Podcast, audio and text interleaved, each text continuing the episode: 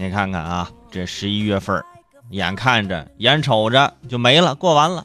每年到这个时候啊，就内心都会有一点恐惧啊。这个恐惧呢，一点一点的积累，到最后变成了大大的恐慌啊！我这一年到底干什么了？什么情况？我钱呢？钱去哪儿了？自己心里没没数吗？是不是？每个月的月初，我们都会提醒自己啊，这个月不能像上个月一样了。哎呀！然后第二天就忘了，是吧？然后开始周而复始，计划赶不上变化。每个月除了自己的不坚持，还有很多的新的事情影响到你。你比如说，经常在每个月的月初呢，会有一些新的规章制度的出台。对于深圳的很多朋友，哎，可能最近两天呢，比较紧张啊。这几天我看很多深圳朋友的发的这个朋友圈啊。呃，里面有这么一条内容，跟大家说一下。说这个十二月一号，深圳市领导干部操办婚丧喜庆事宜监督管理系统将正式上线。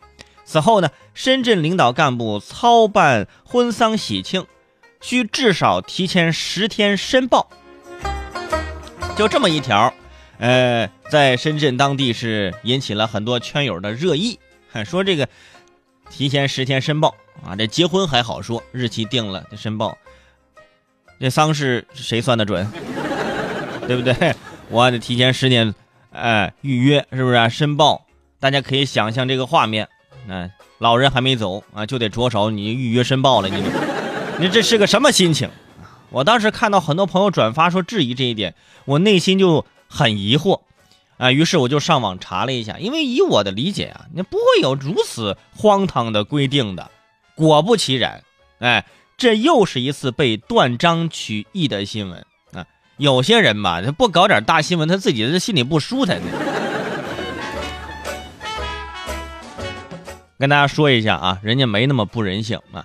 据这个深圳政府网站发布的公告，我整个全看了，这后头啊，人家还有一条。说是为直系亲属举办丧葬事宜的，啊，可以当时口头或电话报告，并在事后十五个工作日之内呢，登录监管系统补充报告。就是你这个事后十五个工作日啊，还可以补充这个报告，没有说你这必须你得提前十天这个预约申报，没有。啊，报告没看完。反正看完第一条就开始扔下，嗯，这个这个电脑就激动的开始写稿子。哎呀，这个不人性啊，怎么怎么样？这很多微信公众号也是展开了一次狂欢啊！这死亡需要预约啊！我的亲人，你到底死不死啊？之类的一些文章啊，就开始铺开了。你们这些人呢，基本上也没救了。